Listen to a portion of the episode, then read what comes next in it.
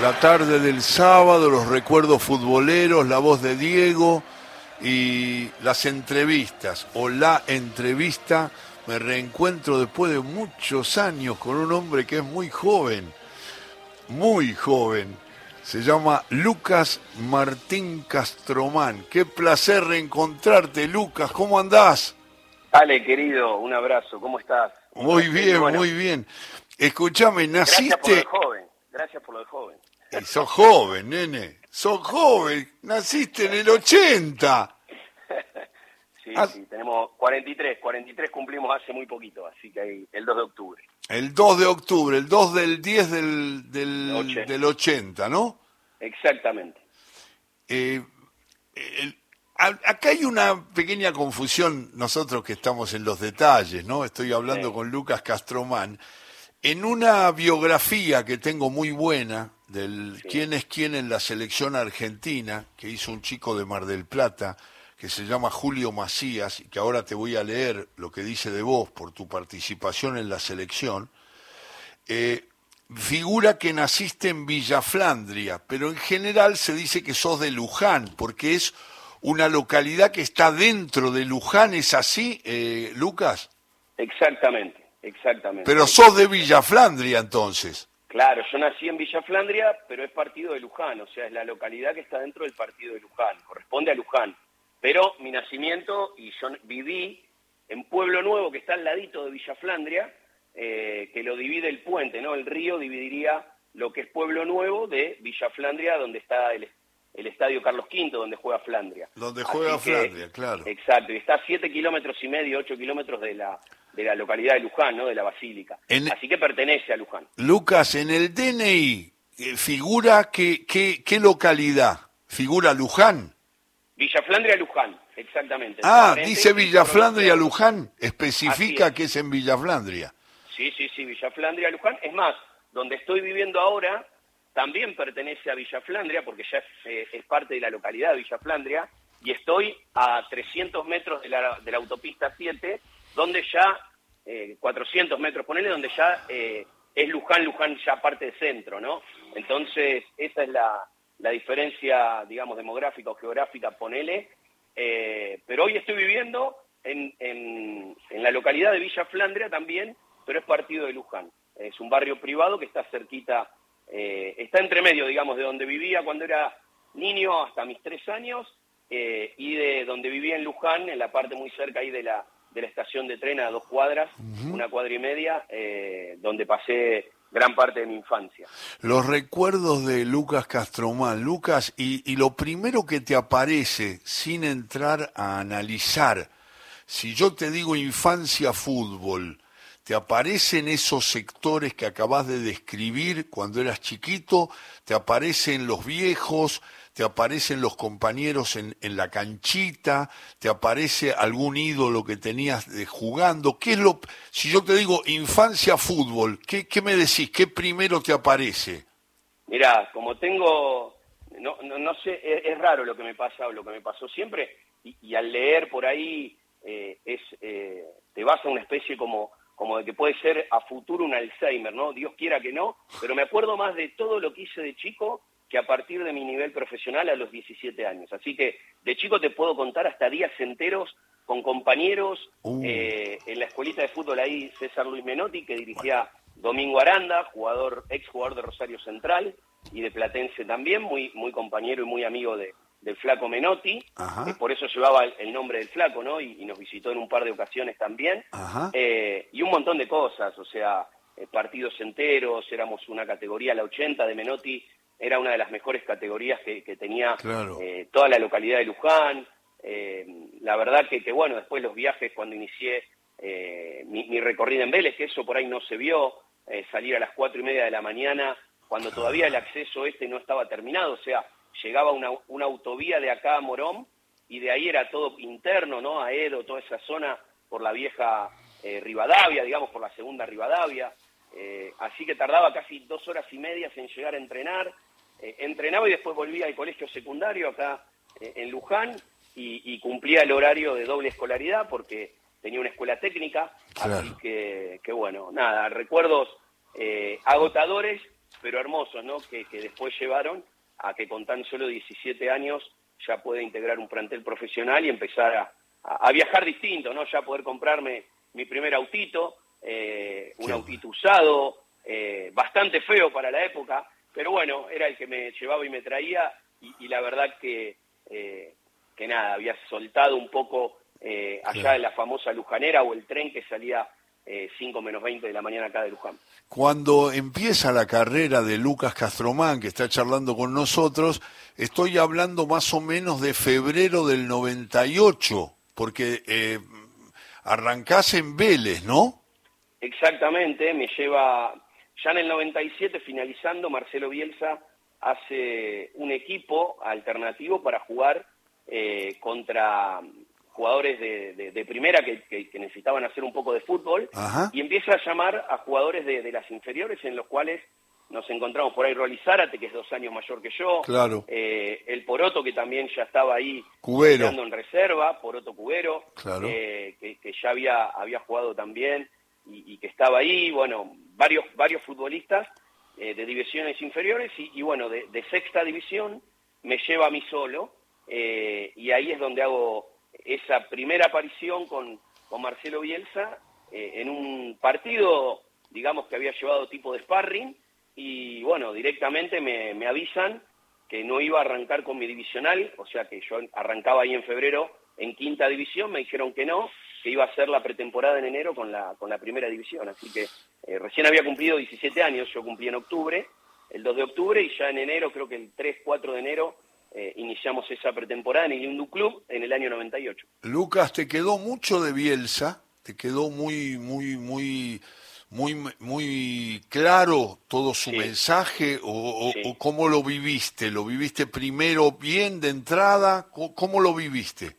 Mira, eh, al ser un jugador inexperto en, este caso de, en la profesionalidad, digamos, fue mi primer mentor en primera, el primer técnico que tuve, y lo sigo repitiendo hasta hoy, tuve buenos técnicos, pero como Marcelo, ninguno, ¿no? Y, sacando también la parte de que para mí era un adelantado, porque hoy hacíamos, ah, hoy se hacen trabajos que él hacía hace 20 años, eh, entonces para mm. mí siempre fue un, un, adelantado en el fútbol, eh, y, y, por eso lo del loco, ¿no? Cuando uno es un genio, un brillante, lo, tildan siempre de loco, está porque no lo puedes comprender en ese momento. Y creo que después fuimos, a pesar de que no tuvo tantos títulos o que no fue eh, por ahí un técnico con muchos palmares, pero, pero sí dejó una marca importante y a todos los futbolistas que vos le preguntes hoy eh, te van a hablar muy bien de él. Y a mí me dejó marcado no solo eh, en la parte futbolística, sino en la vida personal, ¿no? Un tipo muy correcto, un tipo con muchos valores, que después en el fútbol se van perdiendo, que después vas encontrando gente y, te van cagando y, vas y vas confiando y te van desilusionando o te dicen una cosa y la cambian a los dos minutos. Eh, es un, el fútbol por ahí para, para la gente, ¿no? Que, que lo ve de una manera, para los que lo vivimos y lo y, estuvimos dentro es totalmente distinta, ¿no? Es un es un fútbol difícil. Yo cuando me preguntan eh, jóvenes, ¿no? Che, me gustaría ser futbolista todo y, ya le salto con la primera. Mirá que tenés que estar preparado, no es tan fácil como como parece en la tele eh, te vas a encontrar con, eh, con muchos roscazos, eh, con muchas negatividades, con la mayor, o sea, hoy tenemos al mejor jugador del mundo, que, que, es el jugador que más ganó títulos, pero también el que más perdió. Si vos te pones a pensar, perdió más de lo que ganó. Entonces, creo que lo decía Manu Ginóbili en una nota el otro día, y es verdad, Manu también fue uno de los jugadores, y en el deporte en sí, perdés más de lo que ganás. Esa es la, la realidad. Pero bueno, eh, volviendo a, lo de Marcelo, creo que, fue un tipo que me marcó el camino y me marcó el final de mi carrera también porque eh, pensé en él el día que me retiré, ¿no? Cuando me estaba vendando y ya no sentía ese sudor en las manos, en los pies, eh, no sentía esa adrenalina que, me invadía antes de entrar a la cancha. Dije, esto no lo estoy sintiendo más y no, no me voy a mentir primero a mí, después a la gente, porque si no, empezás en una decadencia y empezás a rebotar y, y por ahí terminaba jugando dos, tres, cuatro años más, pero, pero bueno, todo lo que hiciste por ahí lo, lo tirás a, la basura, ¿no? Entonces quería, quería irme de una manera lo más decorosa posible y, la verdad que elegí el momento y no, no me arrepiento. Arrancaste es Lucas Castromán que está charlando con nosotros. Lucas estaba hablando de Bielsa, de sus comienzos en Vélez. Eh, de pibe, en las inferiores, ¿jugabas de volante por la derecha? Sí, el Toto Calvanese, que era, bueno, eh, el técnico que, tuvimos y que tuvo la posibilidad de, tener Vélez también, un, ojeador y un vedor increíble, que no sé si hay hoy nuevamente tipos con, con esa característica que sacó eh, y hizo salir campeón a Vélez del mundo, porque eligió a todos esos jugadores que, que después estuvieron en primera, como Bacedas, Camps, eh, y demás. Eh, la verdad que, eh, que bueno, eh, ingresé y, él me puso como volante por derecha. Después jugué también como mediocampista central, jugué por izquierda, jugué de enganche. nunca, nunca por ahí en la, en la última posición que, que jugué, que fue ya más como un extremo, un segunda punta, y a veces como un punta, ¿no? Porque eh, también aguantar pelotas, pero, pero sí, mi posición inicial fue de, de volante por derecha. Eh, después, bueno, cuando, cuando subí a primera me, me encontré con el chino Sandoná, que ya estaba un poquito más grande que yo, y, y bueno, con esa sabiduría, eh, él pasaba adelante, se iba de volante él y me dejaba de cuatro a mí, de lateral, así que lo cubrí un poco al chino, hasta que, hasta que bueno, después ya en Lazio eh, y ya cuando él se va al segundo año de Vélez, ya empecé más a volantear y a, llegar al gol. Y, bueno, después terminando mi carrera, sí, eh, el cambio a, delantero, ¿no? Adelantero, adelantero, delantero. Está hablando Lucas Castromani, está recorriendo y, y, saltaste y estuviste muy bien, porque te iba a preguntar de el, cómo fue en la vida ese cambio desde Vélez hacia Lazio, hacia jugar en la liga italiana, después fuiste prestado por Udinese, hay un tema con Mancini, te leí alguna vez declaraciones y mucha gente de fútbol lo sabe, que preferiste eh, irte por las diferencias que tenías con el técnico, no te tenía en cuenta, estamos hablando de Roberto Mancini, y, era lo más fácil, porque te escuché alguna declaración muy clara diciendo podía haber acusado lesiones, hacerme el tonto, cobrando en euros, pero no, porque dijiste a esta edad no voy a pensar así, eh, ¿qué me quedaba cuando, cuando tuviera 30 años? Y eso lo valora toda la gente del fútbol porque fue un episodio, hubo muchos jugadores, compañeros tuyos, no directamente en los clubes,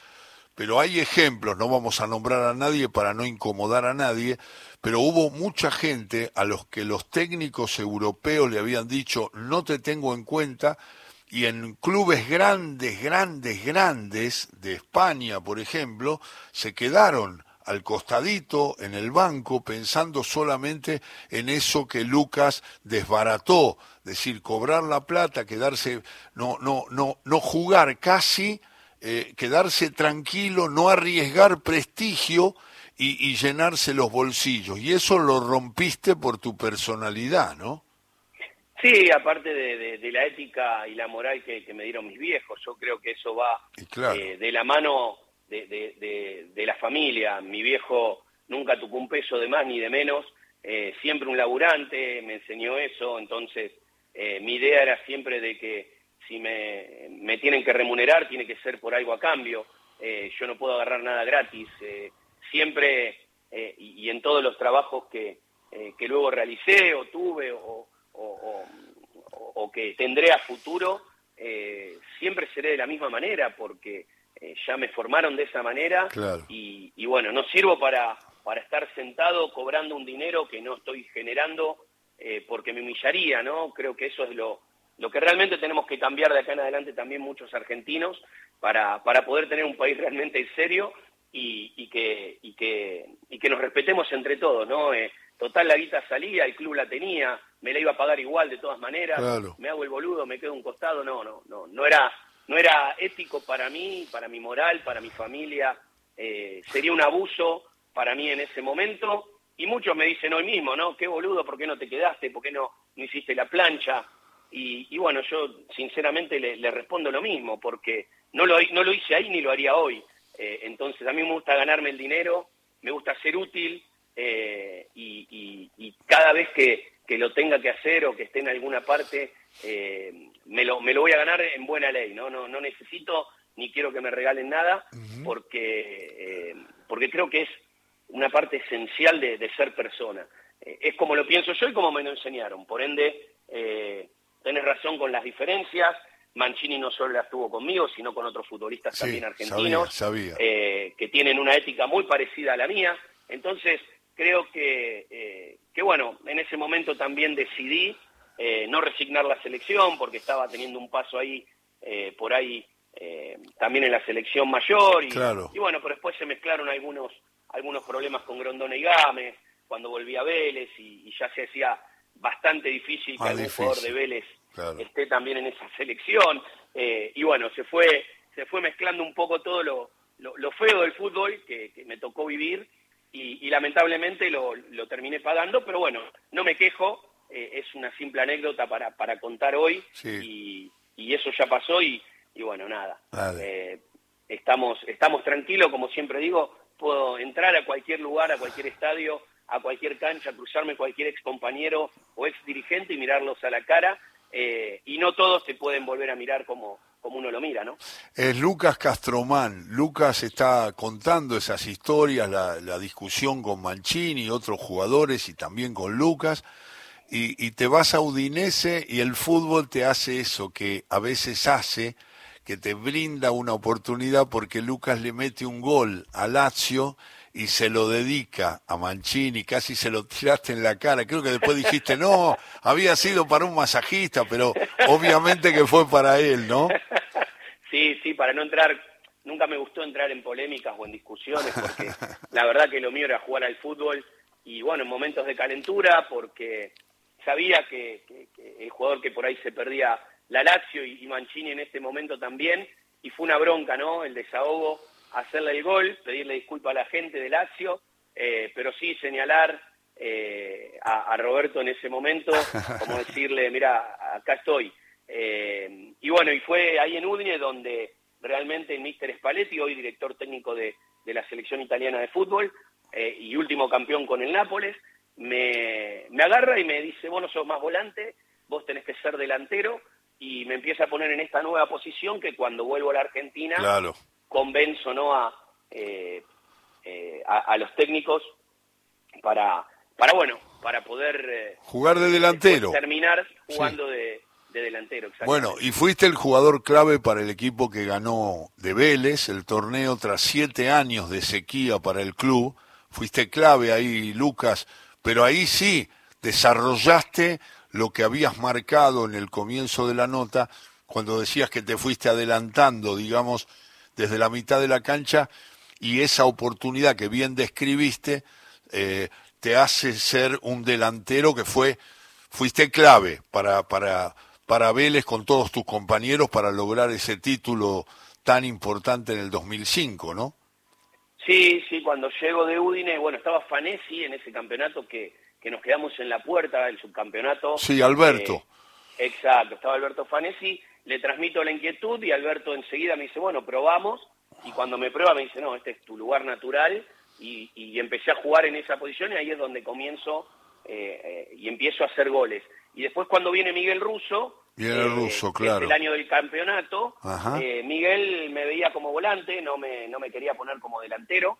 Entonces jugaba, bueno, el Burrito Martínez y el Rolly. Estaba Jonás también por derecha. Y, y yo no estaba participando en los primeros, creo que cinco partidos, en los cuales empezó a, tambalear Miguel porque creo que habíamos empatado dos y habíamos perdido dos o tres partidos también. Y recuerdo un partido en La Plata donde perdíamos 2 a 0, creo que era quinta o sexta fecha del torneo, eh, y le digo, estaba haciendo la entrada en calor para, para el segundo tiempo, eh, perdíamos 2-0 y le digo al profe Chinchetti, le digo, profe, tranquilo que este partido lo damos vuelta, confía, no te hagas problema. Ellos ya sabían que si perdían ese partido estaban afuera.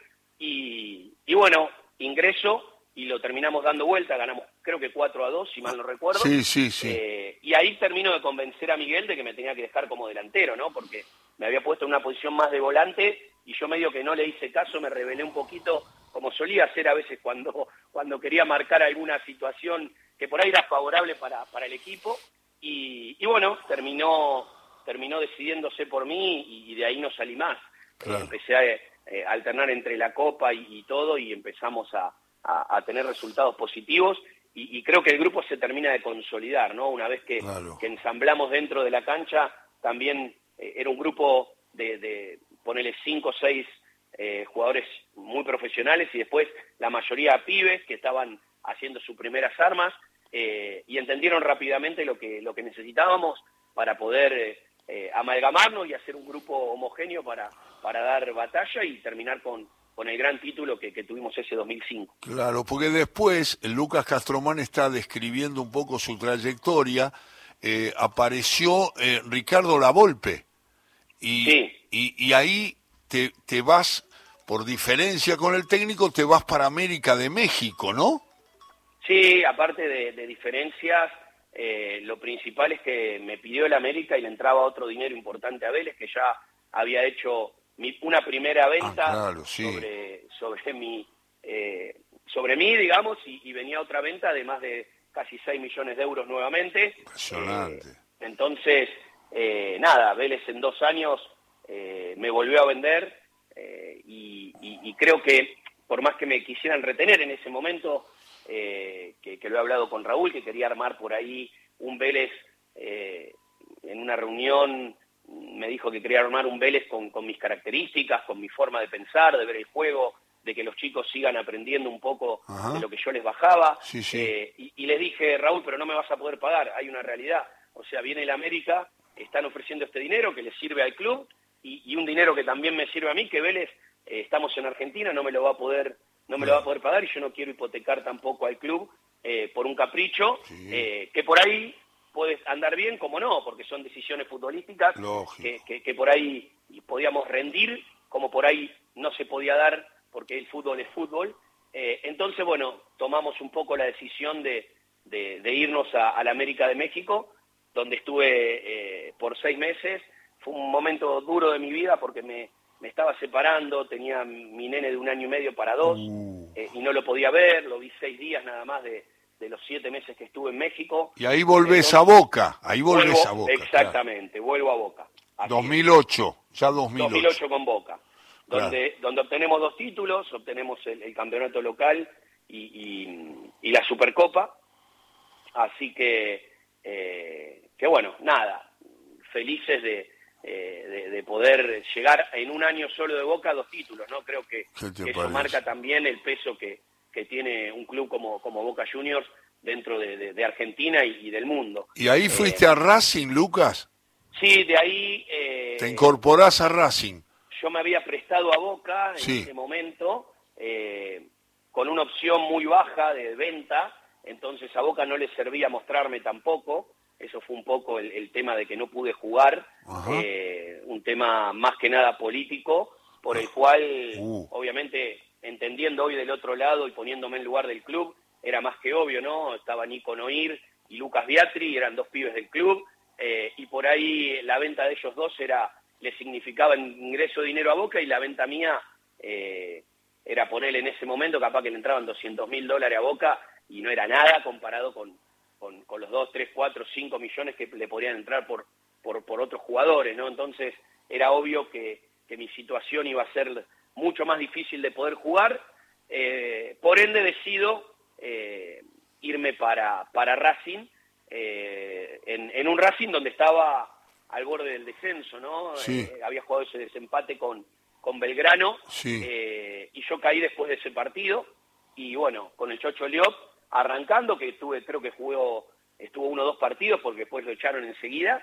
Y, bueno, después las sucesiones de técnico, Vivas, Caruso eh, y Russo después nuevamente, en esos dos años que, estuve en Racing. Pero ya a los seis meses, casi un año, habíamos eh, zafado de ese descenso y, también me tocó construir un poco más dentro del grupo, más dentro de la institución, ayudando a los dirigentes en ese momento, Molina y Podestá, que se habían hecho cargo del club.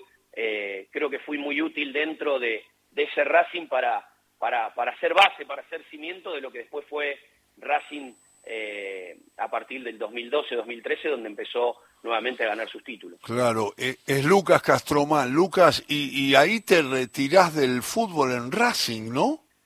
Sí, sí, sí, con 30 años, eh, te vuelvo a repetir. Muy joven. Era joven, pero para ese momento y la época... Te cansaste era más difícil, exacto, ah. no solamente en lo, en lo físico, sino en lo mental, ¿no?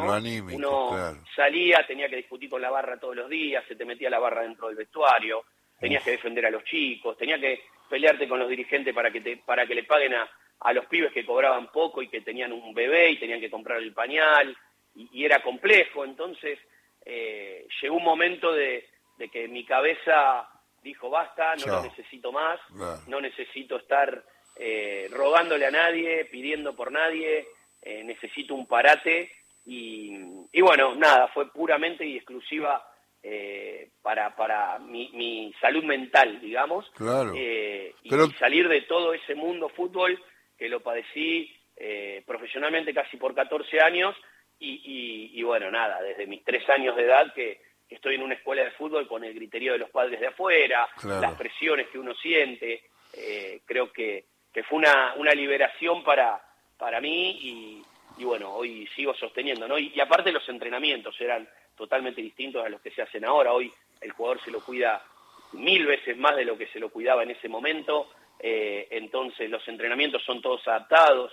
Eh, hoy, hoy tenés jugadores que, que, pueden llegar como el Pepe San, 40 años, 43 años, y, y, bueno, poder estar a un nivel óptimo por una cuestión de, de que ha cambiado mucho la manera de entrenar y de cuidar a los jugadores. Pero claro, pero claro. Y, y después eh, confesaste que a pesar de que debutaste con la camiseta de Vélez, sos un reconocido hincha de gimnasia y esgrima La Plata por tu viejo, ¿no? Bueno, ahí hay un error. A ver. Eh, yo, cuando era chico era de Boca, después cuando empecé a jugar en Vélez, ya en inferiores, ya me desapareció el amor por cualquier equipo y sí mi corazón empezó a pertenecer a Vélez por, por una cuestión de, que me fue formando, ¿no? Fui viendo la familia que es Vélez, eh, lo hermoso que es ese club, eh, la cantidad de, deportes que tenés, uh.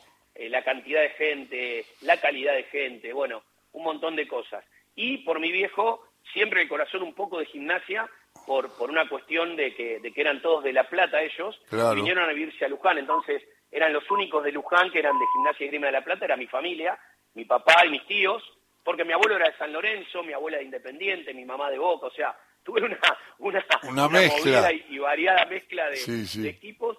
Y, y, la verdad que de chiquito era de Boca porque era mi tío, el hermano de mi mamá, era fanático y me traía pelotas, camisetas, era, era el que me fue como comprando para hacerme en ese momento de Boca y después te vuelvo a repetir, perdí totalmente, cuando entré en Vélez perdí el amor eh, y el fanatismo, y hoy es más, no entiendo a la gente y el fanatismo que tiene el hincha, no, no, no lo puedo comprender porque me tocó estar del otro lado.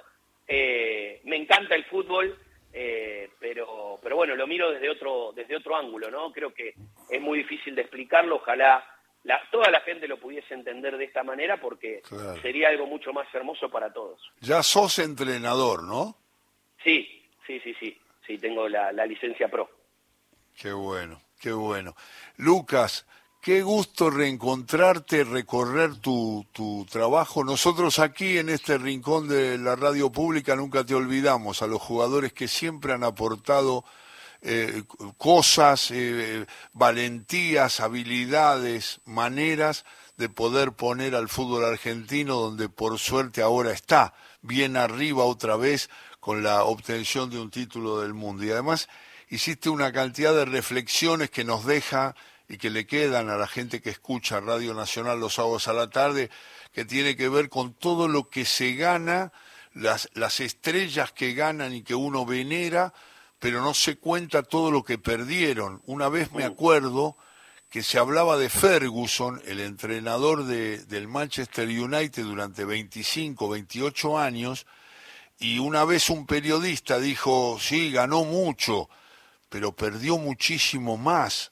Las copas que perdió son impresionantes y no lo decía como una como una, un aspecto negativo de Ferguson, al contrario, un tipo que siempre estaba en la, en la competencia alta y que se pierde mucho y como dice Bielsa, mucho se gana mucho menos de lo que se pierde. Hay que acostumbrarse mucho más a volver de las derrotas y rearmarse, porque habitualmente uno no gana, porque es tanto lo que participa, lo dijiste de Messi, eh, eh, eh, peda perfecto para Ferguson, quedará perfecto para Diego, para Maradona, para todos los, futbolistas que se han destacado como vos. Así que es una reflexión que a nosotros nos importa rescatar y reencontrarte y escucharte siempre es un placer. Ale, para mí también lo mismo, la verdad que, feliz de, poder estar charlando con ustedes, con, tantos años de, trayectoria, eh, volver eh, a, que me den este mimo que para, para los futbolistas que por ahí hemos transitado y hemos vivido momentos de, locura donde te llamaban de a tres periodistas o cuatro para, para salir en el mismo horario y por ahí cuando, con el paso del tiempo y el correr de la vida eh, fueron quedando muchos olvidados. Para nosotros, te vuelvo a repetir, es un honor, es hermoso poder participar y, poder entregarle a la gente y brindarle, por más que, que ya muchos ya saben de, mi trayectoria, otros por ahí son nuevos y, escuchan. Eh, y lo más importante es esto, ¿no? Siempre eh, en la vida vamos a perder mucho más de lo, de lo que de lo que vamos a ganar, pero hay que hay que estar siempre dando pelea, no hay que bajar nunca los brazos, eh, hay que estar unidos, hay que ir para adelante. Eh, eh, le toca hoy a Vélez estar en un momento muy difícil también y, en un momento de, elecciones donde todos se están matando para poder estar ahí arriba en la lista como presidentes y, por ahí hasta muchos ex colegas en vez de tirar para adelante tiran mierda en un momento donde donde hay que sumar porque acá pasan los dirigentes, los jugadores, muchos hinchas. lo más importante de la institución, ¿no? Es, lo que forma, es lo que es lo que da sentido de pertenencia, es lo que da alegrías, muchas tristezas también, pero pero bueno, es para para la gente, para el socio y, realmente para el hincha del fútbol. Eh, ojalá todos podamos eh, reflexionar siempre, tener ese minuto antes de, la agresión, antes de, gritar. y bueno, también se vienen elecciones importantes en nuestro país a nivel nacional eh, entonces, eh, que seamos cautos, que, vayamos con el mayor de los respetos, que nos empecemos a respetar un poco como, como país, como sociedad, porque eh, tenemos la misma bandera, como nos abrazamos todos cuando salimos campeones del mundo, agarrando esa tercera estrella por 26 o 28 tipos, más, más el cuerpo técnico que, que se mataron para conseguirla, creo que tenemos que empezar a, darnos cuenta de que, de que esos son ejemplos que nos marcaron un camino eh, que no se casaron con nadie, solamente con el país. Así que de ahí para adelante, lo mejor, gracias nuevamente y un placer y cuando gusten a disposición. Un abrazo, Lucas, muchas gracias por esta charla. Abrazo, Ale. Chao, lindo, chao. Chao, chao. Lucas Castromán, mejorando la tarde de todo con afecto.